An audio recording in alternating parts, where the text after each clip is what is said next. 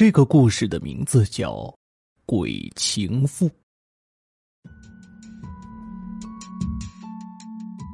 郑石迁入新买的房子，甚是高兴，上下左右的检查了一番，认为那巨额的装修费算是物有所值。尤其是屋顶上的美女图，更是和他所想象的一样漂亮。那张图正是晚上睡觉的时候能清清楚楚的看到，不知道用了什么技术，画像在屋子里漆黑的情况下都带有夜光，而且别有一番风味。那是他请了一个很有名的艺术家画的，他画了整整一个月才完成。当然，光是这幅画。就花了郑石所有装修费的一半。这个小区高档安静，而且邻居的素质也很高。这些天来，尽管装修发出的噪音很大，却不见有哪个左邻右舍的找来。郑石是个事业有成的成功人物，他的房子很多，这不过是其中之一。当然，这房子自己也不是和家人一起住的。而是专门为了金屋藏娇。这个房子的女主人是他公司的秘书，叫冯莹。冯莹比郑石小了二十岁，今年二十六岁的他是个刚毕业不久的硕士。郑氏和美女秘书就这样过起了甜蜜的小日子，几乎一个月也不回一次家。这两天郑氏也没回来，他出差了。只有冯莹一个人过着朝九晚五的生活。冯莹的生活圈狭窄，因此晚上不到十点就睡了。就在他睡得迷迷糊糊的时候，楼上传来了咚咚咚的声音，就好像是有什么在重重的砸地板一样。就这么折腾了半夜，冯莹本来睡眠就不好，因此失眠了一夜。第二晚的时候照旧。第三天还是，冯莹胆子小，再加上郑石又不在，因此不敢找楼上的人理论。忍受了好几天的折磨，终于证实回来了。冯莹把这件事告诉了他。果然，半夜的时候，咚咚声如期而至。再次忍受了一夜之后，一早起来，郑石就去找楼上的邻居理论。可是敲了半天的门也没有人应。正要走，一老者提溜着蔬菜，气喘吁吁的迎面走过来，问他为什么要敲这家的门？跟你有关系吗？郑石仗着自己财大气粗，放在眼里的人还真没几个。老头也不含糊，这栋楼里谁都知道这家的门不能敲，就你头大。我找人不行吗？郑石抬高了嗓门要不看老头岁数大，他就动手了。找死人吗？老头毫不畏惧的道：“死人！”证实不再嚣张了。前年一个来收物业费的，敲了这家门之后，没几天就死了。去年这家遭了贼，那贼死后的样子。眼睛瞪得老大，脸都吓扭曲了。后来办案的警察都陆续的死于非命。老头气还没消，说话时因为生气而有些颤抖。那这家人是怎么死的？郑石问。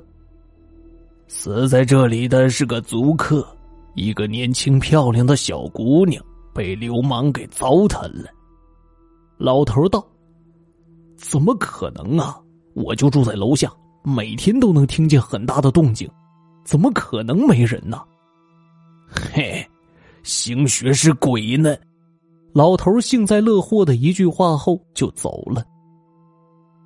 郑石害怕，不敢再敲门了。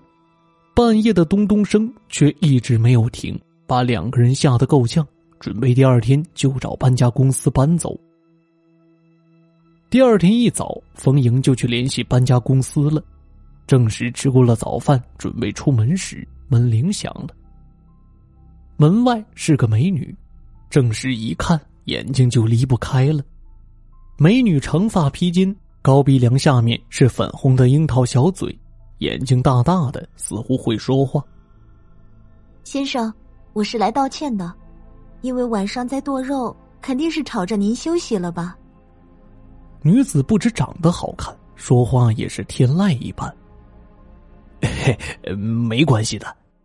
猛然发现失态的郑石，连忙将眼睛从美女的身上移开。一回生，二回熟，我就住在楼上的三零二，有空欢迎过来坐坐。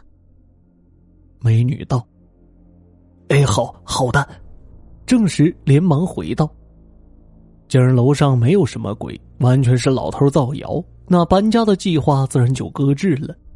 当然，更重要的原因。”是郑石已经把美女当做猎艳的目标了。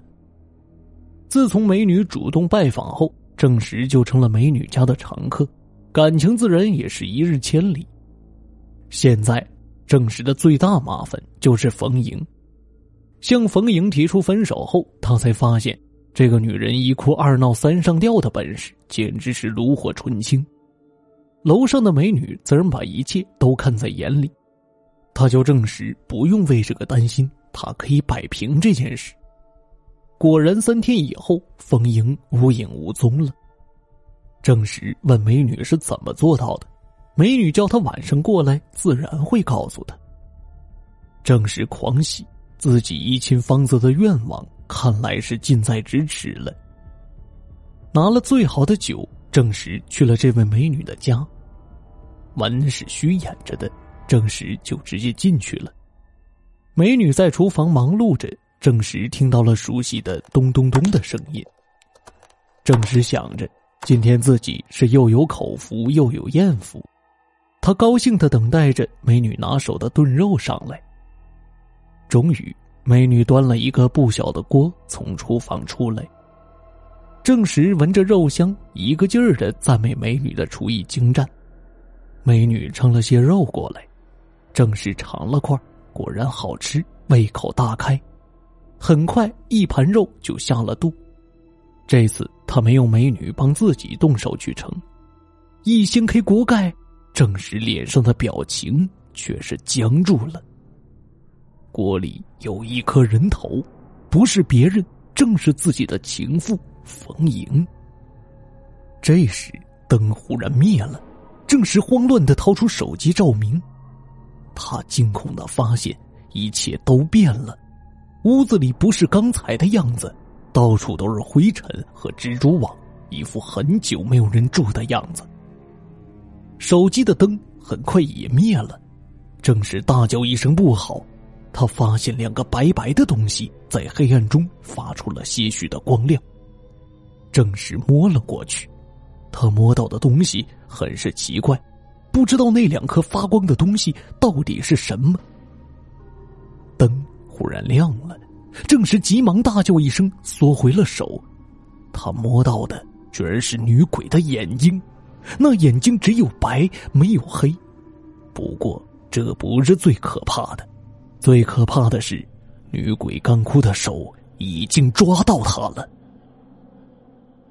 如果正是没死的话，我想此刻。他正在楼下自己的家里，被那恼人的咚咚咚的声音吵得辗转反侧吧。